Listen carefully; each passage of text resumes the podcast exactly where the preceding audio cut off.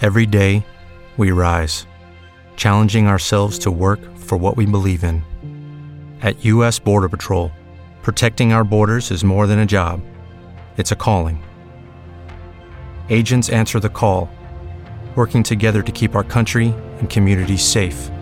If you are ready for a new mission, join U.S. Border Patrol and go beyond. Learn more at cbp.gov/careers.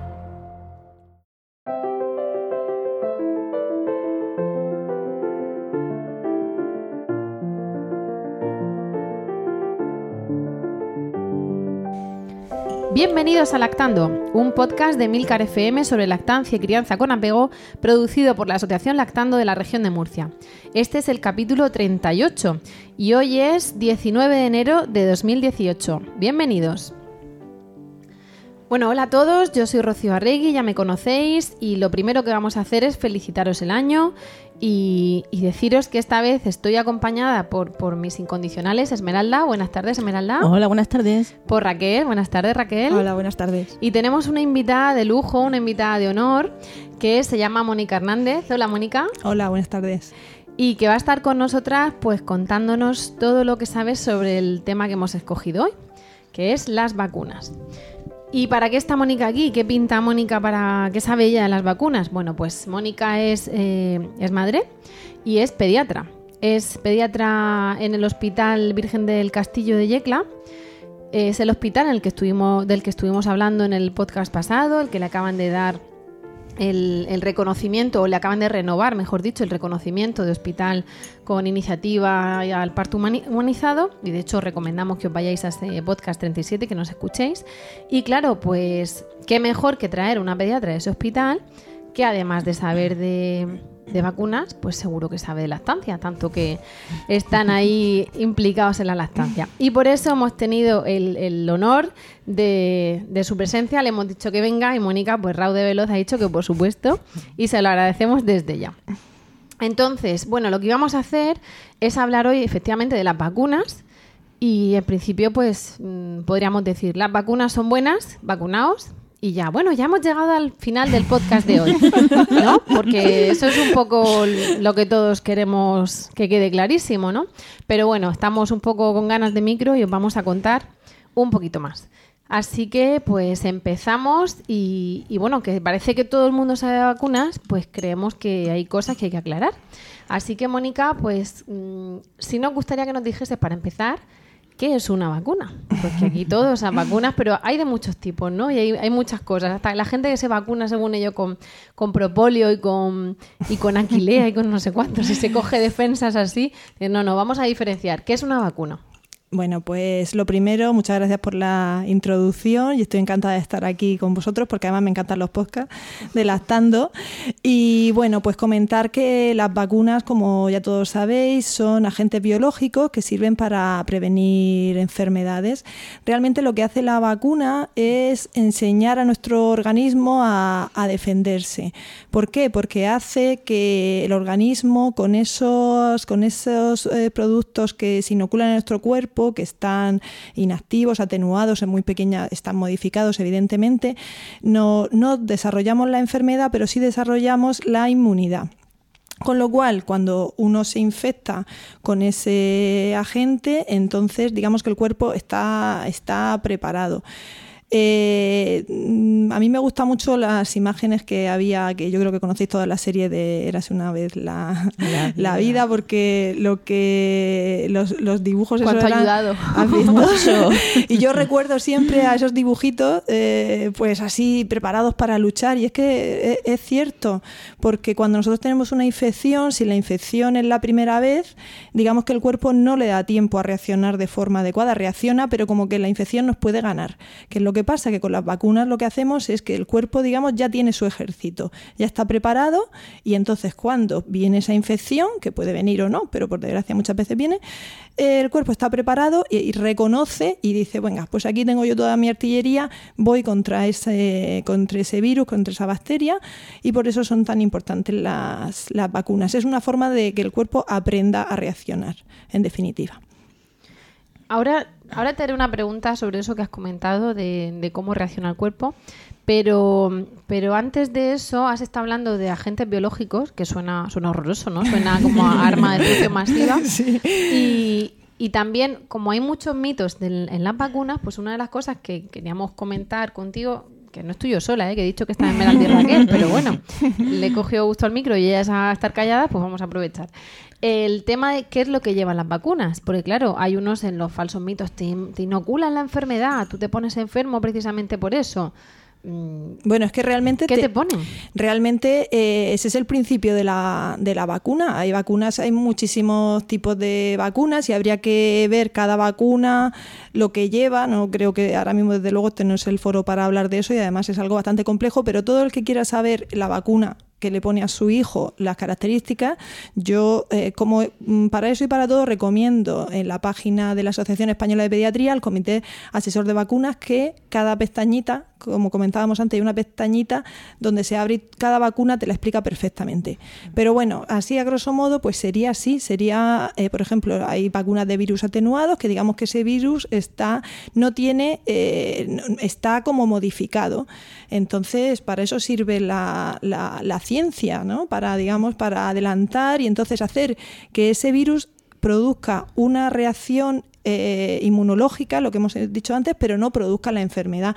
A veces puede producir eh, algunos síntomas o incluso algún desarrollar muy, de forma muy muy leve la enfermedad, pero siempre, eh, digamos, sería beneficioso porque a la hora de venir la enfermedad tú ya estarías preparado. Entonces sí que es verdad que, mm, claro, eh, lo del agente biológico suena mal, pero es que es así, no hay que, no hay, no hay que tenerle miedo porque, bueno, mm, las vacunas, eh, esto yo creo que es lo que vamos a ir hablando, son muy seguras, son muy seguras porque se someten a muchísimos estudios y no se someten a muchísimos estudios una vez y ya está. Se van revisando, se van revisando por los comités nacionales, internacionales y digamos que toda la información además es clara. Eh, lo que hablábamos antes, a veces eh, se compran productos para nuestros hijos, se compran productos para nuestros hijos que no sabemos de dónde vienen ni están estudiados, sin embargo la vacuna sí. Claro, es que yo, otra reflexión que hago, es importantísimo nunca hacer las cosas simplemente porque lo haga eh, como borrego el resto de la gente, pero es muy importante ver de dónde retomas la información para tomar las decisiones. No puedes ir a páginas extrañas, páginas eh, donde la información no, contras- no está contrastada y simplemente te dicen que tienes que hacer las cosas porque sí, porque lo digo yo y punto pelota o porque lo diga una persona que no tiene realmente ningún aval. La información que te van a dar en páginas oficiales como la Asociación Española de Pediatría, como puede ser la OMS y demás, están totalmente respaldadas, son páginas seguras y eh, te van a dar cierta información en la que vas a poder consultar de por qué emiten esos juicios, ¿no? Entonces es muy importante ver quién te aconseja las cosas. En concreto, el, el- el enlace del, del comité de vacunas lo pondremos en las notas del podcast. Y hay una pestaña que pone las vacunas una a una y tú puedes ir buscando cuál es la que te interesa, ¿no? La que le vas a poner a tu hijo en ese momento. Claro, es que hay muchísimos mitos referentes a las vacunas. Hay un montón de, de- de información que puede contradecirse entre unas a otras.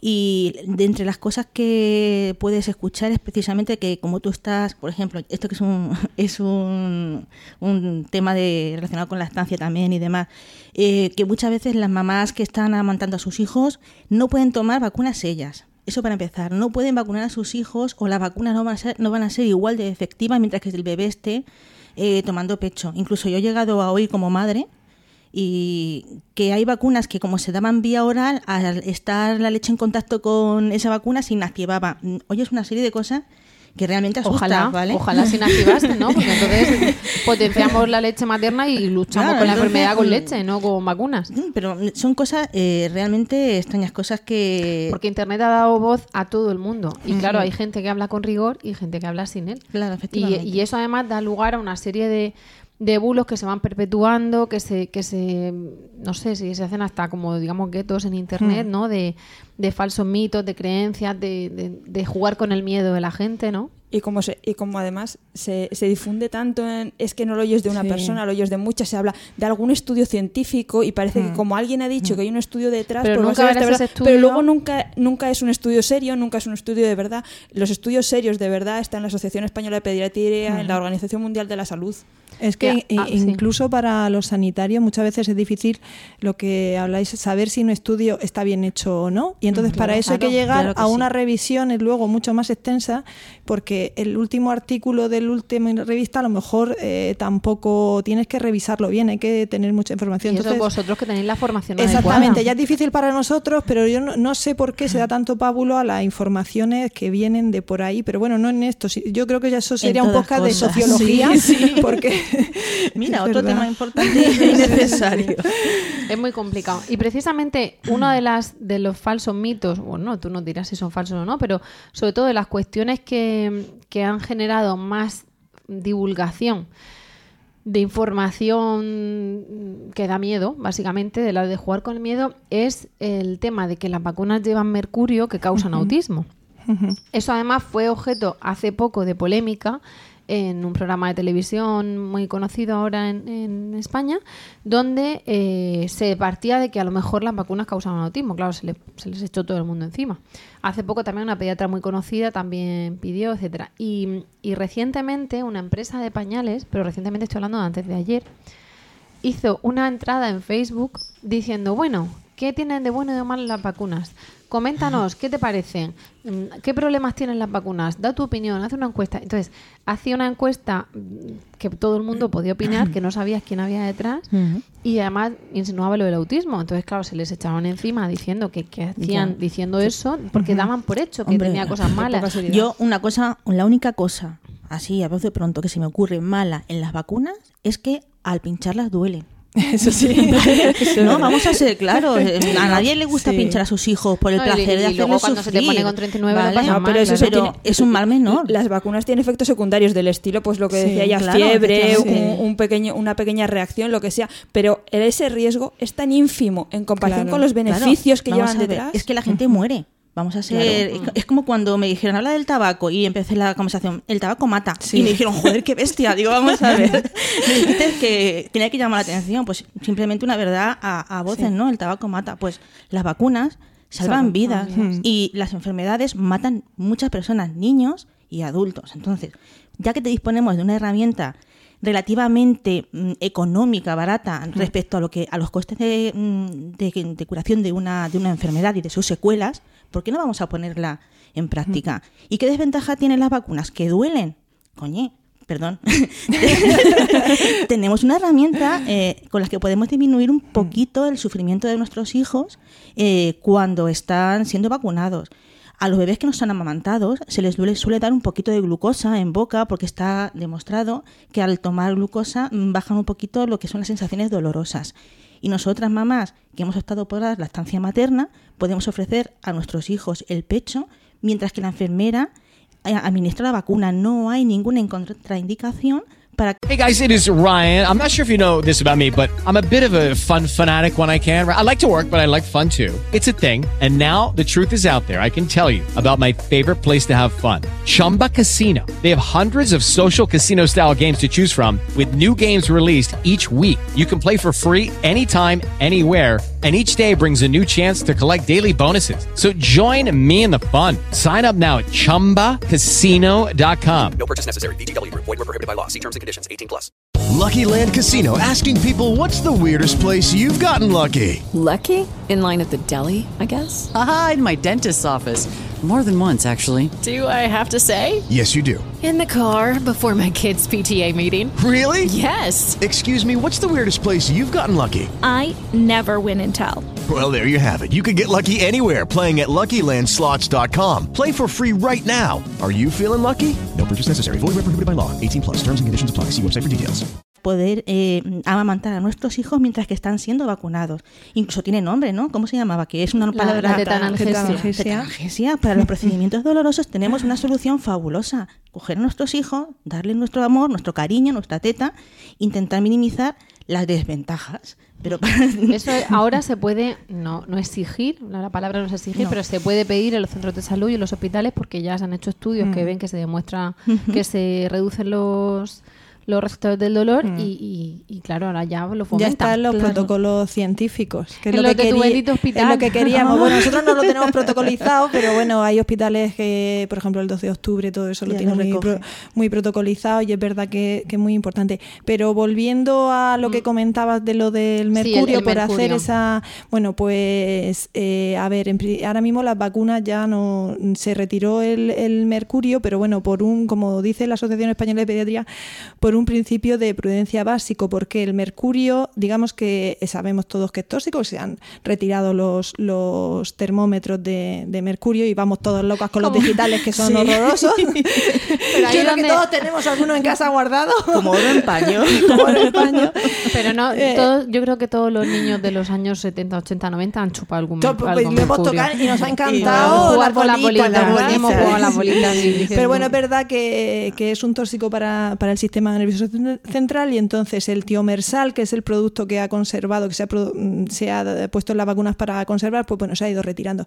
Pero evidentemente lo del el- autismo, que es un tema estudiadísimo porque el autismo no se sabe, o sea, realmente no se sabe por qué. Hay muchísimos estudios y para, evidentemente, la familia que tiene eh, un hijo autista es algo que genera tanta ansiedad y además no saber el por qué le ha pasado. Han hecho miles y miles de estudios, todavía no lo sabemos. Yo espero que dentro de unos años pues, se sepa, se sabe algunas alteraciones genéticas, pero evidentemente las vacunas no lo son. Pero es que no es que no lo sepamos que no son, es que ya está demostrado que no tienen nada que ver. Entonces, bueno, lo que estábamos hablando antes, estamos dando pábulo a informaciones que mm, desde luego no sabemos de dónde vienen, pero que por qué le damos más credibilidad a nuestra vecina que nos la encontramos en el supermercado que al pediatra, la- el enfermero, la enfermera o etcétera, o a la Asociación Española de Pediatría, no lo sé, pero eso ya Es que no le, dam- no le estamos dando a, a tu pediatra, le estamos dando a todos los pediatras que se reúnen precisamente para estudiar bien eso, Exactamente. juntarse con un montón de estudios científicos y decidir si avalan o no eso. Por eso la cuestión es, es ir a la fuente correcta. Yo, por, por- simplemente, por, como he hecho la referencia a lo de la campaña esta de la empresa de pañales, ¿cómo sería que ese mismo día pidieron perdón y lo retiraron? No me extraña. Porque claro, dan, parten, parten pero el de- daño está hecho ya. Claro, pero oye, entonces, No, como claro, a veces puede causar autismo, dinos qué opinas. hecho. ¿Cómo que dinos qué opinas? daño- pero tú eres sí. alguien para opinar sobre esto. Tú puedes dar tu experiencia como madre, pero científica no. Cada uno tiene que hablar de lo que sabe. pero- Entonces daban pábulo a todo el mundo. ¿Cómo que causa un Pero autismo? vivimos en una sociedad de, de- de titulares rápidos y, y- y de prensa sensacionalista y entonces el daño que se hace con, un, con algo así, ya si sale en la tele, en la radio, es que es inmenso, Es porque luego... eh, Te cuesta mm, meses de, claro, desacreditar lo que desmontarlo, salió una noche en desmontarlo. un Claro. momento. Ten en cuenta que aquí en esta sociedad eh, somos muy eh, dados a poner etiquetas, ¿no? Es lo que, lo que hablábamos antes. Eh, no, es que tú como crías con apego y has estado por el pecho, eres antivacuna. No, vamos a ver, señora, no, no soy antivacuna. Soy mm, una madre que intenta ser lo más responsable posible, que se informa de las fuentes adecuadas y que después de recibir esa información he tomado una decisión conjuntamente con mi pareja, ¿vale? Sea la que sea. Mm, Lo que pasa es que somos muy dados ahora mismo a etiquetar. No, es que lactancia y vacunas tienen que ir de, Pero es que las etiquetas este lado. la- hacen unos, englo- unos englobes por, por mucho que tú seas Absurdos. Pro, pro, pro crianza natural, ponle nat- me da igual que sea natural. Natural puede ser con productos biológicos, como se hacía antiguamente, contacto Sí, piel sí. con piel, lactancia, todo eso, pero no tiene por qué excluir las vacunas. Todo lo contrario, o sea, hay que coger lo bueno de ahora Efectivamente. Pues no, pues somos así de especiales. Y el problema es que como es- esto luego cuesta muchísimo, muchísimo des- desmitificarlo, pues tendrá sus consecuencias pues, en un tiempo Entonces, por ser, por ser de prolactancia, no somos antivacunas.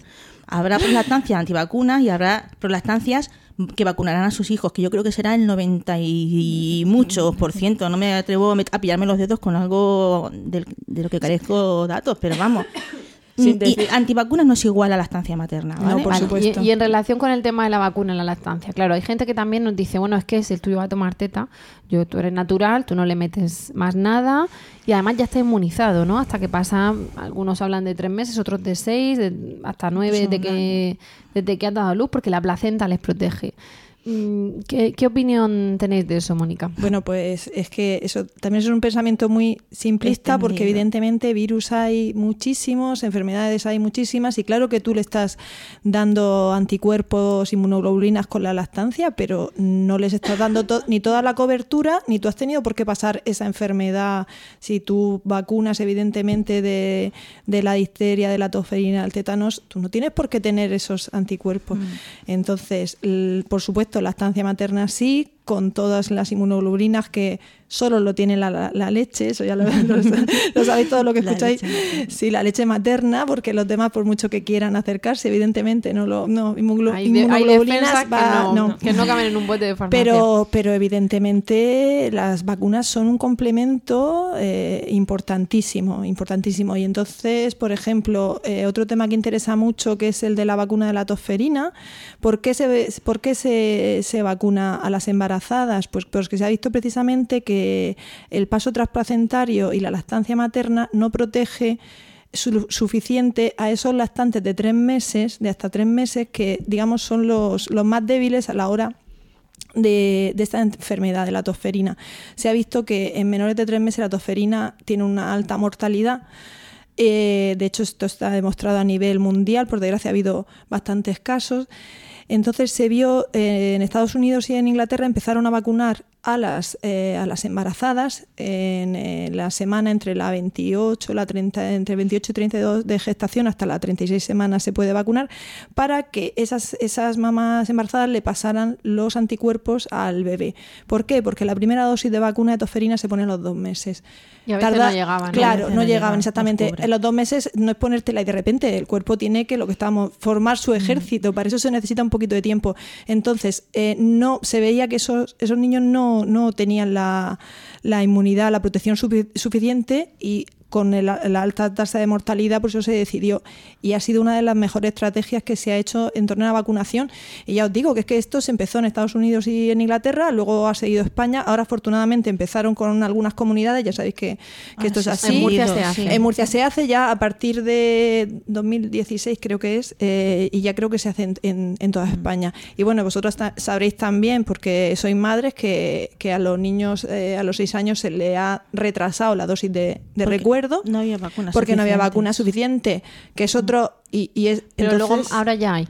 Ahora para Sí, la ya, pero hay un sí. retraso en población Claro, que por- necesita ser vacunada de nuevo. Y ahí tenemos un peligro. Bueno, perdona, te he pisado un poco. No, no, no, no, no, sigue, sigue. Yo como, como, como madre, pues Sí. claro, mm, hay un peligro y es que como hay tendencia ahora a la moda de no vacunar a los niños, estamos eh, perdiendo lo que se llama, corrígeme, eh, la Sí, inmunidad eso- de, eso grupo. íbamos a hablar Sí. ahora. Lo que pasa es que, eh, por, por cerrar el tema de la tosferina, eh, lo que vieron esto muchas veces es eh, coste-beneficio. Sí. Entonces vieron que era mucho, mucho más mejor. beneficioso Sí, emplear claro, esas vacunas claro. Y darse a las embarazadas y que perdieran esa vacuna a los de 6 años porque ya era como su tercera o cuarta dosis, con lo cual ya tenían, ya tenían cuarta inmunidad. dosis, exactamente. Entonces se vio que no pasaba nada por retrasarlo un poco. Y de hecho, o sea, es que esto ya Es llevan años. Y lo único, decir a las mamás que luego si os llega la carta de que hay que vacunarlo, que, que lo vacunéis la, siguiente. Que la pongáis en el- Luego- en el- en el Exactamente, con porque a no se veces, pase. a veces, a mí me pasó el otro día con una amiga y dice, no, es que me ha venido y dice, si yo ya lo he vacunado, le he tirado porque se habían equivocado. Y digo, no, no, no es que no lo has leído bien, es que la dosis de la tosferina, eh, evidentemente, y también algo que tenemos que darnos cuenta, que los recursos son limitados. En gente dice, ¿por qué debe ese abastecimiento mundial? Bueno, pues, eh, ¿y por qué no hay? Porque los recursos son limitados y eso es algo que también tenemos que tener en, cuenta. Y precisamente eh, eh, de eso íbamos a, a preguntarte, pero antes de pasar, estamos hablando de qué llevan y qué no llevan, pero antes de pasar a, a vacunas en concreto, también hemos hablado de tosferina, a mí me he quedado con una, con una mm, duda que va relacionada con el tema de la inmunidad que hablas tú, Esmeralda, de inmunidad de grupo. Eh, me gustaría que nos cuentes ahora, cuando tú quieras, qué es la inmunidad de grupo, pero además preguntarte, porque has dicho al principio del podcast, bueno, el cuerpo hace sus mecanismos de defensa, genera sus anticuerpos y entonces cuando llega la enfermedad no la pasa o la pasa más suave o la combate, etcétera, etcétera. Claro, ¿alguno de nosotros ha llegado a tener contacto con el tétanos, la difteria, el sarampión? Yo personalmente no lo sé. Entonces algunos te dicen, bueno, es que no te habrás contagiado nunca. Y tú dices, "No, porque no hay virus o por lo que sea. Y tú puedes decir, bueno, no me he contagiado o me habría contagiado de no haber eh, estado vacunada y he estado expuesta al virus, pues lo que sea. El virus ha pasado hace poco, ¿no? Con, en, en Cataluña, con un niño que murió de difteria y tal. Claro, como los virus no se ven por el aire, ni llevan carteles con su nombre, parece que es que no ponerse malo es lo lógico. Cuando dices, no, no, es que tú no sabes que tu cuerpo a lo mejor ha estado combatiendo para- o, o no has llegado a ponerte malo porque no ha permitido que eso entre. o- En fin, estoy hablando muy evidentemente de andar por casa. ¿Qué ocurre? eh, ¿Cómo reacciona nuestro cuerpo de una manera así muy simple ante ese tipo de enfermedades? Es decir, ¿hemos llegado a tener sarampión sin saberlo? ¿O directamente no, no tienes el sarampión? Eh, ¿Cómo funciona para, para, digamos, concienciar a la gente de que la vacuna ha hecho su efecto? ¿no? Porque si no parece que no hacer nada es que no era necesaria, ¿ves? No te has contagiado de nada, ¿ves? Nadie ha cogido el sarampión. Y entonces es cuando hablas de la inmunidad de grupo. Nadie lo ha cogido porque Claro, están vacunados. claro. Cuéntanos. bueno, es verdad esto, que hay veces que no, que no sabemos si hemos pasado alguna enfermedad, es imposible saberlo porque a veces los síntomas son tan leves que no llegamos, por ejemplo, la varicela, que es muy llamativo. Ya se, se sabe que hay algunos niños que no, no están vacunados y pasa una varicela muy suave, muy suave, y otros que se ponen fatal. Y luego hay niños también vacunados que también no la pasan nunca o pasan una. Y algunas que son tan subclínicas, lo que llamamos, o sea, tan leves, tan leves, tan leves que no, no, lo, no lo llegamos a saber. En el caso de- del sarampión, lo normal es que si hay una inmunidad buena de grupo, tú no pases el sarampión. Pero ¿qué es lo que pasa? Que ahora mismo en España tenemos suerte, porque digamos que hay una mentalidad, a pesar de todo esto que hemos estado hablando, pro vacuna en general, y hay una cobertura vacunal muy, muy alta. No es como en otros países que la cobertura vacunal es, es mucho peor. Entonces aquí estamos bastante avanzados, no vamos a ser siempre los peores, no, al revés, vamos bastante avanzados. Que lo que pasa que no somos un país que nos... Ni, lo primero que nos movemos nosotros y luego viene mucha gente eh, de fuera. Que es lo que pasa, hablando del caso del sarampión, nosotros tuvimos en, en- en- allí en el hospital, hemos tenido hace años varios niños ingresados por sarampión, que de hecho yo lo diagnosticó mi compañera, que es mayor que yo, porque yo no he visto nunca un sarampión. Claro, no- no se conocía, ¿no? claro, te lo sabes de, de la De los teoría, pero no te sabes de la práctica. Y era pues un grupo de etnia gitana de origen de Rumanía que vivían, eh, que vivían en, en Ju- It is Ryan here, and I have a question for you. What do you do when you win? Like, are you a fist pumper? A woohooer, a hand clapper, a high fiver. I kind of like the high five, but if you want to hone in on those winning moves, check out Chumba Casino. At chumbacasino.com, choose from hundreds of social casino style games for your chance to redeem serious cash prizes. There are new game releases weekly, plus free daily bonuses. So don't wait. Start having the most fun ever at chumbacasino.com. No purchase necessary. Group. Void were prohibited by law. See terms and conditions. 18 plus. With Lucky Land slots, you can get lucky just about anywhere. Dearly beloved, we are gathered here today to. Has anyone seen the bride and groom? Sorry, sorry, we're here. We were getting lucky in the limo and we lost track of time. No, Lucky Land Casino, with cash prizes that add up quicker than a guest registry. In that case, I pronounce you lucky. Play for free at LuckyLandSlots.com. Daily bonuses are waiting. No purchase necessary. Void were prohibited by law. 18 plus. Terms and conditions apply. See website for details. Milla y claro, habían venido muchos niños y no ninguno estaba vacunado, ni en su país ni se había vacunado aquí. Entonces, ¿qué es lo que pasa? Eh, lo que estamos hablando de la inmunidad de grupo. Si tú no te vacunas, no solo perjudicas, te perjudicas a ti y a tus hijos, sino estás per- mm, perjudicando a toda la, a toda la comunidad. Y podemos hacer que una enfermedad que estaba no erradicada, porque erradicada está la viruela, pero no, no están erradicadas, eh, pero es mínimamente Controlada. eh, controlada, exactamente, está muy controlada y vemos muy muy pocos casos hasta que los pediatras, incluso los más jóvenes, ya no soy yo, los que vienen por detrás, no saben diagnosticarlo porque no lo ven, es que no, es que no se ve.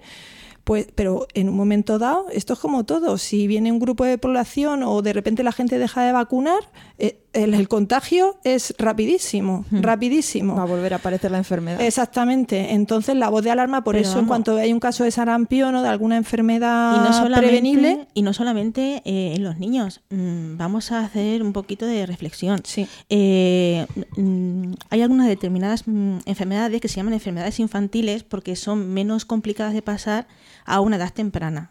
Si esa edad de- para padecerlas se retrasa a la edad adulta, las complicaciones y los problemas de salud secundarios a esa enfermedad pues también se- son, son más graves. Estamos, por ejemplo, hablando de la varicela. una neumonía por varicela eh, o puede ser bastante, bastante, bastante grave.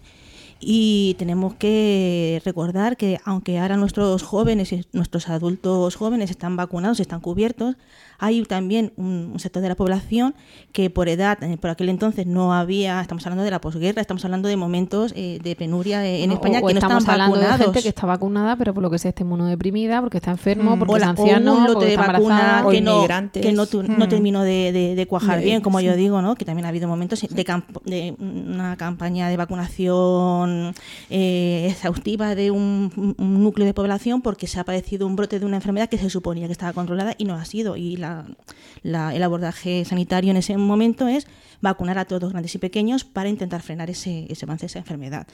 Mm, el no estar eh, vacunando ahora a la población pequeña y que empiecen a surgir estos casos nos están eh, exponiendo a que personas mayores, pues 50, 60 años, que no han sido vacunadas en su momento porque no tienen acceso a las vacunas, por, no porque no sean pro vacunas, sino porque no tenían acceso económico uh, a, esos, a esos medios, eh, sean susceptibles también de padecerla. Porque estamos viendo ahora, es que ahora mismo las gripes se complican y muere mucha gente de gripe, muere mucha gente. No, muere mucha gente no de la enfermedad en sí, sino de las complicaciones ¿no? que, surgen a raíz de esa, de esa, de esa enfermedad.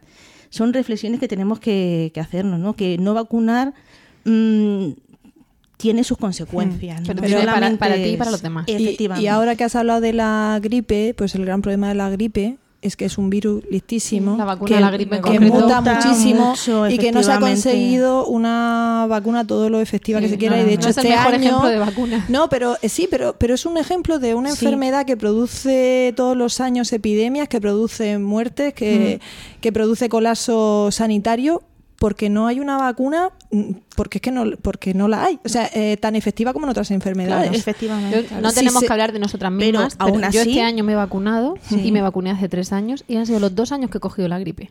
Y ha mm. mutado el virus. Ahora, ¿qué pasa? Que cogí una gripe de no llegar a 38 mm. mientras los de mi alrededor estaban en 39. ¿Por qué? Porque algo ha hecho, algo de defensas ha hecho que te evita luego esa... Claro, efectivamente. Y luego tenemos que tener en cuenta otra cosa, y es que hay grupos de población que son mucho más susceptibles eh, eh, a padecer complicaciones de esas enfermedades eh, por las que cuales nos, nos estamos eh, vacunando. ten en cuenta que un prematuro, un gran prematuro, un niño con una dolencia cardíaca, con una dolencia pulmonar, un inmunodeprimido porque ha sido trasplantado, porque, no sé, no puedes aportar más datos, es importantísimo. Incluso en el supuesto caso de que la vacuna no vaya a ser efectiva al 100%, ese grupo de población en el que puede estar tu hijo, en el que puede estar tu padre, en el que puede estar tu hermano, eh, se beneficia también de, que eh, la gente, cuanto más gente haya vacunada de su entorno, eh, pueda protegerlo de esa manera. No sé si termino yo de, hmm. transmitirlo. Sí, sí, sí. Mónica, ha dicho que ahora mismo está la, bueno, la viruela erradicada. ¿La polio se considera erradicada? Al menos en España. yo creo que en España sí pero eh, es una enfermedad que todavía existe. Entonces, pero las demás no, es decir, eh, sarampión, erradicada la difteria, todo eso en España existen casos. Claro, claro, sí, sí, sí que existen, sí que existen. Son poquitos casos y de hecho son de declaración obligatoria, por eso hay gran alarma social, por ejemplo, los casos que hemos hablado del sarampión, ya, ya no decir el caso de, de difteria que por desgracia fue, fue mortal, el del niño de, de Cataluña, pero las demás son tan poquitos casos, pues eso es lo que hay que intentar, porque si esto es exponencial, si la gente deja vacunar, mm, hay que concienciar. Hay que concienciar. Sí. Sí, sí, Luego, Como, como curiosidad, nosotros no ponemos publicidad en nuestro, en nuestro podcast ni nada que sea pago, pero perdón, el otro día llegó a mis manos una encuesta de qué sabes de vacunas de una ONG. Y como es un enlace absolutamente gratuito y como curiosidad, lo, lo vamos a poner en el podcast porque una de las cosas que te dice es cómo surge la primera vacuna. Entonces, por ejemplo, era que los la gente las ropas de la gente enferma de viruela se la ponía gente sana. Cosas así, curiosidades de que cuál es la vacuna más eficaz, cuál está erradicada, es decir, un, cuestionario muy, muy cortito que, llama la atención y evidentemente si luego alguien quiere colaborar, pues como es algo voluntario y a una ONG, pues a nosotras nos da igual. Eh, ¿Y qué opinas, Mónica, de...? Porque claro, estamos por un lado con el tema de, vacunas no, pero al mismo tiempo esa inmunidad de grupo, esa historia, da lugar a no, no, yo el mío que se contagie, que yo prefiero que se contagie la enfermedad ahora y además que yo sepa que es la enfermedad que no meterle cosas.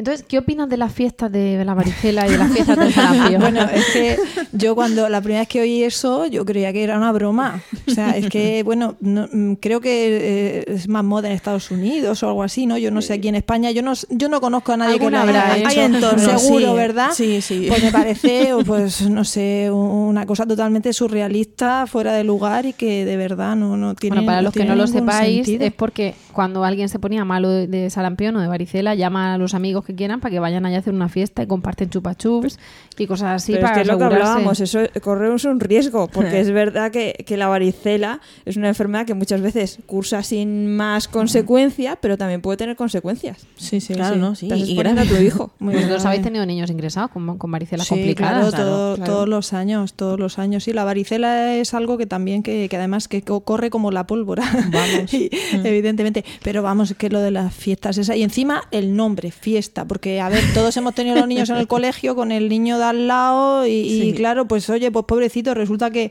que tenía varicela o, Sí. o tenía otra enfermedad y se le ha pegado, pues bueno, pues no pasa nada. Si es verdad que, que luego los miles de virus que hay en la guardería y que No, se van no pegando en una urna y es verdad que es la forma de hacer inmunidad. Pero bueno, eviden- si evidentemente al final las infecciones son un mecanismo de selección natural, pero que no estamos en la, Claro. en, en la prehistoria y queremos que solo sobrevivan los más fuertes, ¿no? Las abuelas, Exactamente. las abuelas contaban que cuando alguno se ponía malo en la calle, sí que los juntaban Sí. a todos. Pero claro, tenía su fundamento, que es que las abuelas no tenían vacuna de varicela ni, Claro, ni claro, rollo. claro. Entonces, por un lado, por practicidad, de decir, más vale ahora pasar 15 días malos y que estén todos al mismo tiempo, Claro. que no. Primero uno, luego el otro, te tiras tres meses con niños con varicela. Y luego por, por asegurarse eso, que la cogían teóricamente más, de más pequeño, más pequeña. Pero me llamaba la atención Sí. que pones a todos los hermanos juntos ahí para que la cogieran todos a la No, no, vez. no, yo sí, yo conozco casos de esos y yo también me quedé con la boca abierta y Entonces- me decían, pero tú no compartes. Y yo digo, eh, mm, otra- en otra ocasión, porque claro, este tipo de gente tampoco puede ser la más radical, la teta, la crianza, lo coge en Claro. brazos, le da comida en trozo. Si encima le digo que no me llevo a, su- a mi hija a su fiesta de, de enfermedad, pues ya vamos, entonces ya me ponen 40 cruces, ¿no? No es seguro entonces llevar a los niños a una fiesta de sarampión, a que chupen No es caramelos. seguro, y- no es lógico y no tiene ningún sentido, pero bueno. Bueno, pero, pero es que Pero se da pábulo a esas cosas. Entonces, aunque Sí. estemos aquí tan contentas diciéndolo, para lo Ya. que para nosotras puede ser obvio, para otra gente dice, oye, pues Claro. sí, además le habrán vendido, por supuesto, por otro lado, que es buenísima. Con lo cual, pues también hay que. Y que podemos tener ahí en ese grupo de amiguitos que son invitados a la fiesta de pijamas de, de enfermedad a un niño que nació gran prematuro y Claro. que las, no tuvo una respuesta del todo acertada al máximo en cobertura de una enfermedad. ¿Vale? Entonces, a un niño nacido a término, que no lo sé, que a lo mejor estoy diciendo una barbaridad, pero hay di- distintos grados de inmunidad. Si Sí, tú tienes un niño evidentemente, eh, evidentemente. con algún tipo de Hay un grupo de, grupos de riesgo que, que evidentemente, por ejemplo, la vacuna de la gripe se indica en niños mayores de 6 meses en grupos de riesgo, lo que, lo que hablábamos antes. Pero es que mm, evidentemente el riesgo cero no existe y tus hijos, tú no puedes meter ni nosotros en una burbuja de cristal y no estar en contacto con virus, bacterias, pero de Ni sabes eso, cómo va a reaccionar tu de cuerpo, eso a claro. llevar a un niño. Y luego, por otra parte, el pobre niño malo que necesidad tiene tener una fiesta cuando lo que necesita es estar en casa Paz, tranquilidad y líquidos aparte. No, pero, pero es verdad que Le dicen, meten ¿no? a que, 20 si ahí en la coges- casa. que, que- que te inmuniza mejor si lo coges y todo. Yo he llegado a oír, ¿no? Hay que, hay Sí, que- sí. Es mucho mejor cogerlo que que te den la vacuna. Dicen que se- es- Hombre, es una- sí se habla con la vacuna de la varicela, sí se habla de que, de que te asegura. Era la de la varicela, sí, eh, que te la aseguraba varicela, la varicela parece que es más permanente, que es más permanente que la, que la que la vacuna. Pero bueno, es que realmente como nadie sabe si coge la varicela, si tiene la varicela, cómo la va a pasar, porque Claro. puede pasarla muy leve. Por ejemplo, mi, mi hijo la, la mayor la pasó mm, leve, es que no tenía ni la edad para vacunarse y, y de repente le vi, digo, anda, si esto es varicela, fue muy leve, no tuvo problemas, pues suerte, pero es que eso no lo sabe, Claro. porque si todos supiéramos que la vamos a pasar así de leve, pues eso Pues entonces la pues cogeríamos, no fiesta pasaría varicela. no pasaría Claro. nada. No habría, no habría entonces vacuna de la varicela, porque sería una cosa sin más que pasaríamos como cualquier otra cosa, Y- que no nos vacunamos. Exactamente. Entonces, pues yo lo de, no sé, lo de la fiesta, la verdad es que mm, me da, no, no es un tema para reírse, pero es que me da risa. No, no, es un tema de, de- de perplejidad, ¿no? Sí, Eh, exactamente. es que, vamos, es lo mismo que estábamos hablando antes. No, es que eh, otro mito más. Es que es mejor dar las vacunas de una en una porque así van a hacer más efecto que todas juntas. Yo, vamos, dudo primero de que podamos encontrar Porque aquí sí se asocian en paquetes. Sí, ¿verdad? exactamente. Sí, sí, sí, se asocian y además que no hay ninguna, es lo que lo que estábamos hablando, eso también se han hecho estudios y no hay ningún problema. Evidentemente, para eso están los calendarios vacunales, para eso está una periodicidad, porque, oye, los pinchazos, lo que dice, los pinchazos duelen. Darle más pinchazos. puedes llegar y darle Claro. 50 pinchazos al niño. pero, pero evidentemente todo está. Lo, lo importante de esto es que está todo muy protocolizado, está, es está toda la información clara y precisa, tanto para profesionales, porque yo es un tema que cuando he tenido que vacunar a mis hijos me mira, pues, ah, voy a verlo, no, no me lo sé de memoria, porque, eh, porque no hace falta. Para Y eso porque además se revisa, además se se revisa, entonces hay que, hay que estar actualizado. Claro. Yo me acuerdo que cuando mi hija mayor, mi hija mayor tiene ahora 14 años, cuando empezó a vacunarse, se vacunó de la triple vírica con 15 meses. Que luego también hay otra cosa que yo ya no sé si es mito o no, de que tiene que comer huevo antes de vacunarse, porque por lo que he leído, no es necesario haber comido huevo antes de va- vacunarte de la, de la triple vírica, ¿vale? Pero a mí, vamos, casi me crucifica la enfermera cuando mi hija con 15 meses no había comido huevo. Pues mire usted, si es que a mi hija no le gusta comer huevo, no le gusta la tortilla ni huevo frito. Es que no puede ser, es una irresponsable. Vale, de acuerdo. Ahí corremos un, un estúpido velo, ¿no? Pero ahora mismo con mi segunda hija, que se llevan tres años, la edad se adelantó al año de vida, a los 12 meses, porque habían visto que estaba, esos tres años estaban descubiertos porque había habido un gran aumento de casos eh, de niños que enfermaban, ¿vale? Por distintos motivos. Entonces eh, adelantaron la edad de vacunación para proteger precisamente a. Pues es lo que a ha pasado ese ahora con la tosferina. Son Pues medidas mismo. que se van adoptando para. Claro, para aumentar esa es inmunidad. Pero eso, de ahí la importancia y el estar seguro de que realmente eh, están velando por nuestra salud, de que no es una cosa de que no es que es una un complot farmacéutico para hacer mucho gasto, no es que eh, nos quieren hacer como borregos, no es que si nos fuera quieren para hacer mucho gasto, habrían hecho lo que has dicho tú, una, una vacuna en cada pinchazo, porque así nos darían muchas más vacunas y ganarían mucho más dinero. efectivamente. Aquí, aquí podríamos además ponernos a hablar y, y- y no acabaríamos. Sí. Nos pasa siempre, o nos pasa muchas veces, y encima hoy aquí, pues siendo Mónica que nos puede contar, pues nos, nos tenemos que aprovechar, pero, pero luego se nos va el tiempo y tenemos que, que apretarnos. Es que de hecho, si nos ponemos a hablar de si la vacunación debería ser obligatoria, de cómo obligar a algunos a vacunar, ha habido unas sentencias en Italia, sentencias judiciales hablando de de que tenían que vacunar a unos padres porque no eran antivacunas y tal. Entonces nos metemos ya, abrimos un melón que no sabemos si terminamos antes de, de dos horas de podcast. Pero un- una antes, vamos, para, para ir avanzando un poquito, eh, claro, tú estás viendo todo el tema de las vacunas, estás muy actualizada y al igual que ha habido como cambio últimamente el tema de la tosferina, ¿no? La vacuna está a las embarazadas. Sí queríamos preguntarte por la famosa Vexero, porque claro, es una está a la orden del día. Tenemos madres preguntando, mm, pediatras que la recomiendan, pediatras que no. Cuéntanos. Bueno, pues bueno, el Vexero, que es la vacuna del meningococo B. Bueno, el meningococo ya asusta solo de decir meningococo. Bastante. Se asusta mucho. Eh, es verdad que yo creo que desde que soy pediatra no me han preguntado nunca tanto como por, por la vacuna de- del meningococo B. ¿Por qué? Porque de repente es una vacuna nueva, una vacuna que hay que pagar, que no todo el mundo puede pagar, eso también es importante decirlo, pero es verdad que es una vacuna que es muy segura, que cada vez hay más estudios, que es lo bueno, lo que hablábamos antes de las vacunas, Eh, lleva relativamente poco en el mercado comparado con otras vacunas, pero ya ya lleva mm, bastante tiempo y sobre todo, por ejemplo, en, en- en Reino Unido es, eh, hay vacunación universal, con lo cual casi todos los estudios vienen de ahí, de Estados Unidos. Y se ha considerado una vacuna muy segura, sin efectos secundarios realmente importantes. El efecto secundario más importante es eh, lo que hablaba antes Merada del dolor, de una reacción local importante que se puede, se puede luchar contra ella o bien con compresas frías o con, o con ibuprofeno o paracetamol. Y evidentemente la enfermedad por meningococo B es muy poco frecuente afortunadamente, pero muy grave, con una alta mortalidad y, morbilidad. O sea que los niños eh, tienen, eh, digamos, un riesgo muy, muy importante. Y no solo los niños pequeños, sino también los adolescentes. eh, eh, digamos que, por ejemplo, en Estados Unidos los brotes que ha habido ha sido en, en- en universidades. Entonces es muy importante también mm, esta vacuna. Yo, eh, hablamos de lo mismo, el Comité Asesor de Vacunas la recomienda, la recomienda. ¿Por qué no está incluida en el calendario vacunal? Pues yo diría que por lo mismo que no estaba incluida la del neumococo. Eh, a ver, los recursos son limitados. Y el yo, era el, el el prevenar. prevenar, el prevenar, sí. Es que no me gusta hablar de marcas, pero claro que Sí. eh, se conoce. eso, Claro, pero prevenar, es que las madres saben Es- prevenar, el sí, que no sí, sé qué, por eso digo lo del nombre. El Prevenar, la Asociación Española de Pediatría, hizo varias cartas al Ministerio de Sanidad quejándose, diciendo que lo que no podía ser, que no, que no podía haber en un mismo país distinciones, la Comunidad de Madrid se, se financiaba, aquí no, ahora al final. Bueno, la verdad es que no sé si está financiada en toda España. Yo ahora mismo sé que en Murcia, sí está. sí.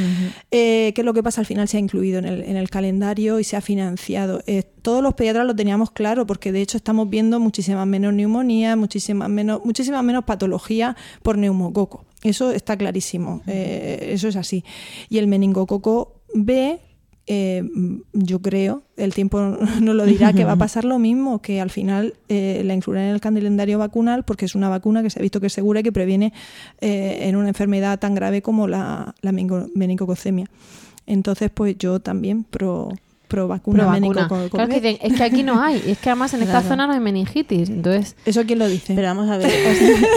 el sanitario que te toca, ¿no? Pero De- el Ministerio es de que ese- Sanidad no lo recomienda. es que esa bacteria- El Comité de Vacunas a día Pero de hoy claro, la recomienda. pero claro es que que no da esto- solamente meningitis, Sí, esa bacteria es más amplia. Que Sí, estamos pero, hablando pero es que de- sí hay meningitis Además. por meningococo B. O sea, es que Además. sí que hay, porque es que las hay, es que las Mm. vemos, es que es sé. que tenemos casos, entonces, eh, por desgracia, o sea, es eso que es verdad que, que a lo mejor en un momento dado eh, dices es que es muy poquita, es muy muy poco frecuente, es muy poco frecuente, pero Por eso el coste-beneficio, ¿no? Dirán, para los casos que hay no conviene financiar a toda la población, además son muchas dosis, ¿no? Sí, sí, sí, son bastante dosis. Pero bueno, esto es, esto es algo, una opinión mía personal, ¿eh? Bueno, pero Ni siquiera queríamos es tu una opinión, te hemos mía, invitado a ti. ¿Puedo, personal. puedo yo aprovechar y pedir tu opinión personal sobre otra vacuna? Sí, claro. a ver, como mamá Entonces, de... las vacunas una a una por Mónica Hernández. Bueno, entonces la recomendamos y, y la recomienda una doctora que se ha empapado de toda la información del avesero y pasamos a otra vacuna.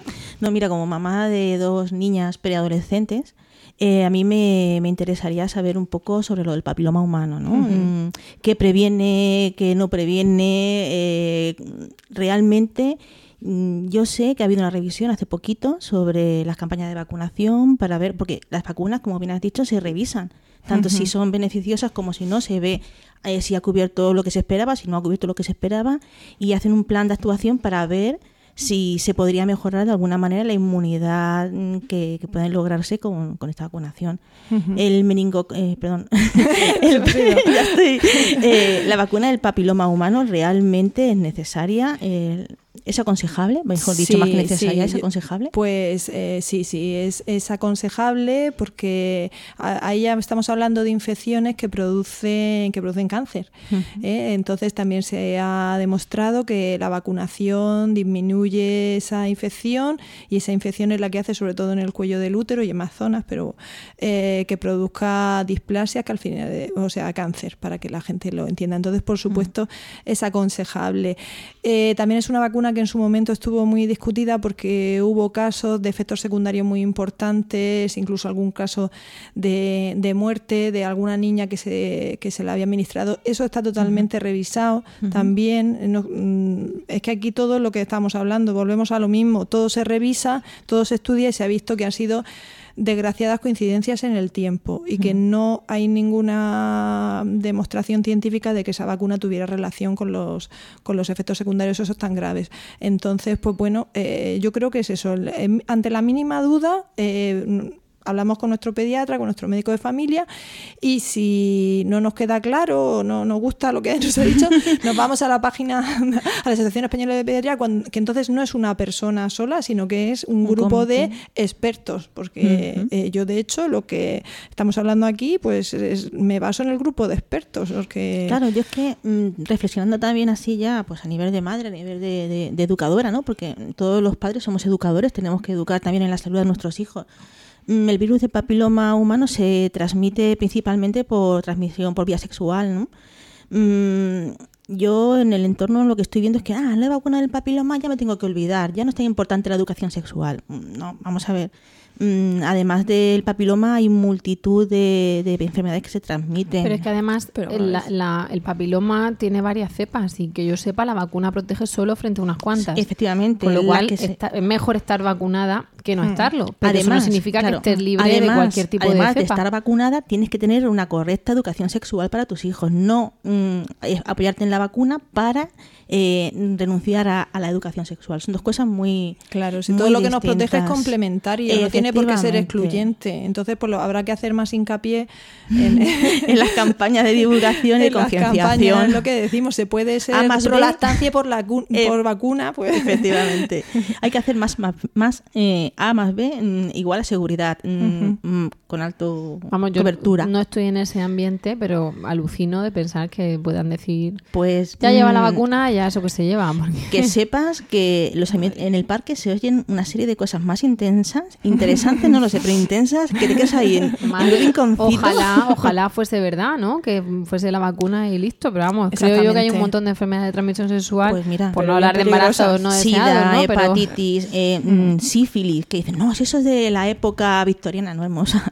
Eh, la sífilis está al día de hoy Sí, activa y sí, vemos casos muy serios de ya fase terciaria, ya graves, que cuando ves que un paciente está demenciado, le haces una serología, es alta y dices, virgen de lo hermoso. O sea, Sí, es sí, muy sí, serio, sí, ¿eh? sí, es una sí. cosa de la que no podemos bajar la guardia. sí, sí, sífilis congénita en niños. Y, eh, efectivamente, eso ya también. disparate. eh, sí, sí, sí, sí.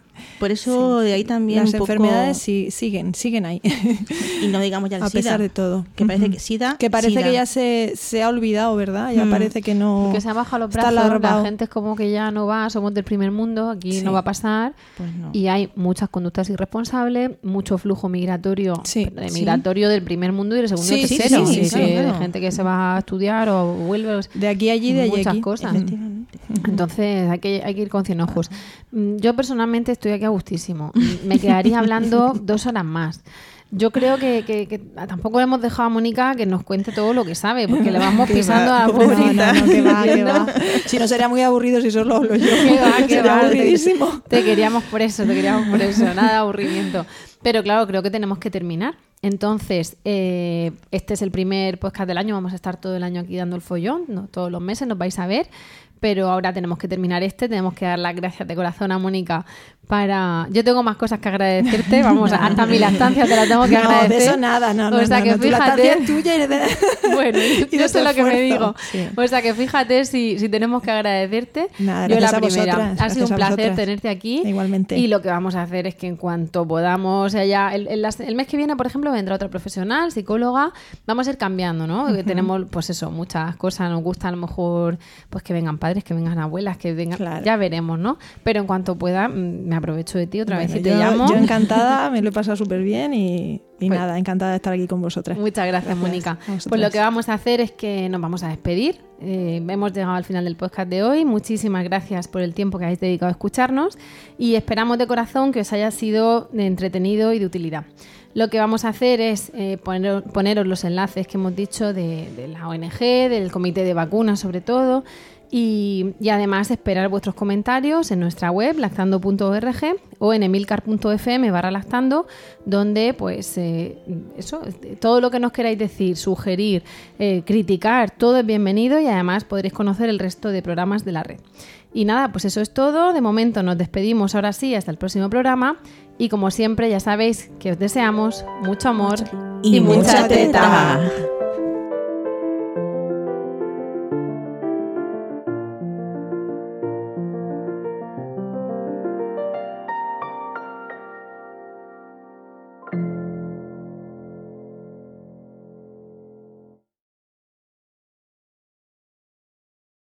O'Reilly Auto Parts puede ayudarte a encontrar un taller mecánico cerca de ti. Para más información, llama a tu tienda O'Reilly Auto Parts o visita oreillyauto.com.